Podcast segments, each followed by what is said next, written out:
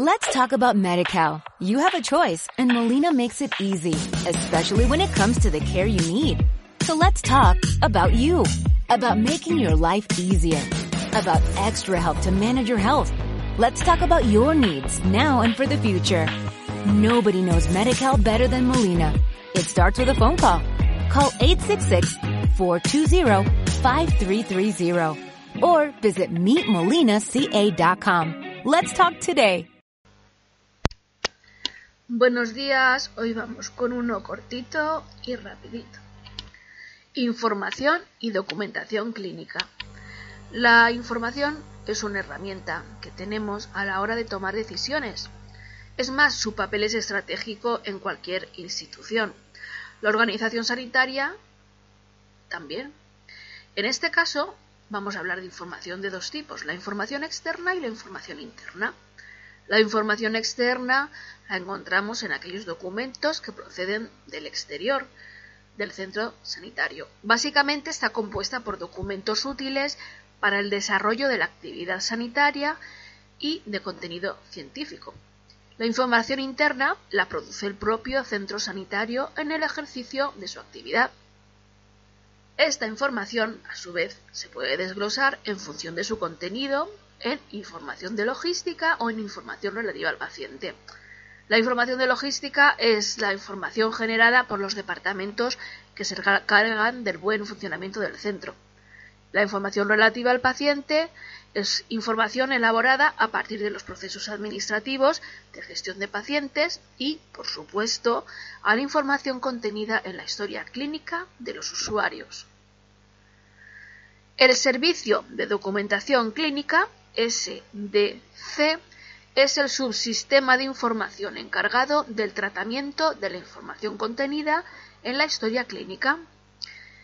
Vamos a conocer con más detalle las fases por las que pasa esta información y cómo se trabaja con estos datos tan sensibles. La cadena documental. Un documento entra en una unidad de información, como puede ser el que hemos nombrado, el SDC, Servicio de Documentación Clínica, pasa por tres fases y esas fases es precisamente a lo que llamamos cadena documental. Esas fases son la entrada, cuando se recoge la información, el tratamiento de la información, bien sea de modo material o intelectual, y la salida, que es la recuperación y difusión de la información. ¿Quiénes son los agentes de la información? Pues por un lado tenemos a los productores de la información, tenemos a los gestores de la información, que son los que realizan el tratamiento intelectual y material de la información, y a los usuarios, usuarios internos y externos que utilizan la información. Si hablamos de una historia clínica en un hospital, la información contenida de la misma procede de todos los profesionales, como médicos y de enfermería, que son quienes escriben la historia clínica. Por otro lado están los gestores, que codifican los datos de la historia clínica y finalmente aquellos que la archivan y los usuarios que utilizan la historia clínica. Recogida de datos. Las funciones relativas a la recogida de datos son, por un lado, definir qué información necesitamos para recopilar esos datos concretos. Por otro, validar y evaluar los documentos diseñados según la información entre las diferentes unidades del centro. Son los circuitos por los que, fluye la información. Y, finalmente, recoger la información de modo que el centro disponga de una documentación clínica normalizada y homogénea. Ahora vamos a hablar del tratamiento de la información. La información es tratada de diferentes maneras que veremos a continuación. Tratamiento intelectual. Identificar, extraer, codificar datos, tanto clínicos como no clínicos, de la documentación sanitaria. Tratamiento material. Hablamos del archivo documental, donde se archiva la documentación de la que estamos hablando según el sistema clasificatorio definido por el centro. Diligenciar localización, préstamos y devolución de documentación clínica. En el lugar en el que se archiven las historias se establecerá un control sobre los servicios a los que se presta y a su posterior devolución, se tendrán permanentemente localizados. El archivo documental necesita un mantenimiento, un control y evaluación. Se trata de llevar al día el inventario, detectar posibles errores, eliminar duplicados, reclamar documentos y, en coordinación con otros servicios, participar en políticas de depuración. Preservación de la documentación. Aquí intervienen la seguridad, prevención, iluminación, humedad y ventilación dentro del espacio empleado para archivar con el fin de que los documentos no sufran deterioros. Distribución y optimización tanto de los espacios como de las instalaciones en las que guardamos esa documentación. Salida de la información. Ahora vamos a hablar de las funciones referidas a los servicios prestados por los usuarios de información de las historias clínicas.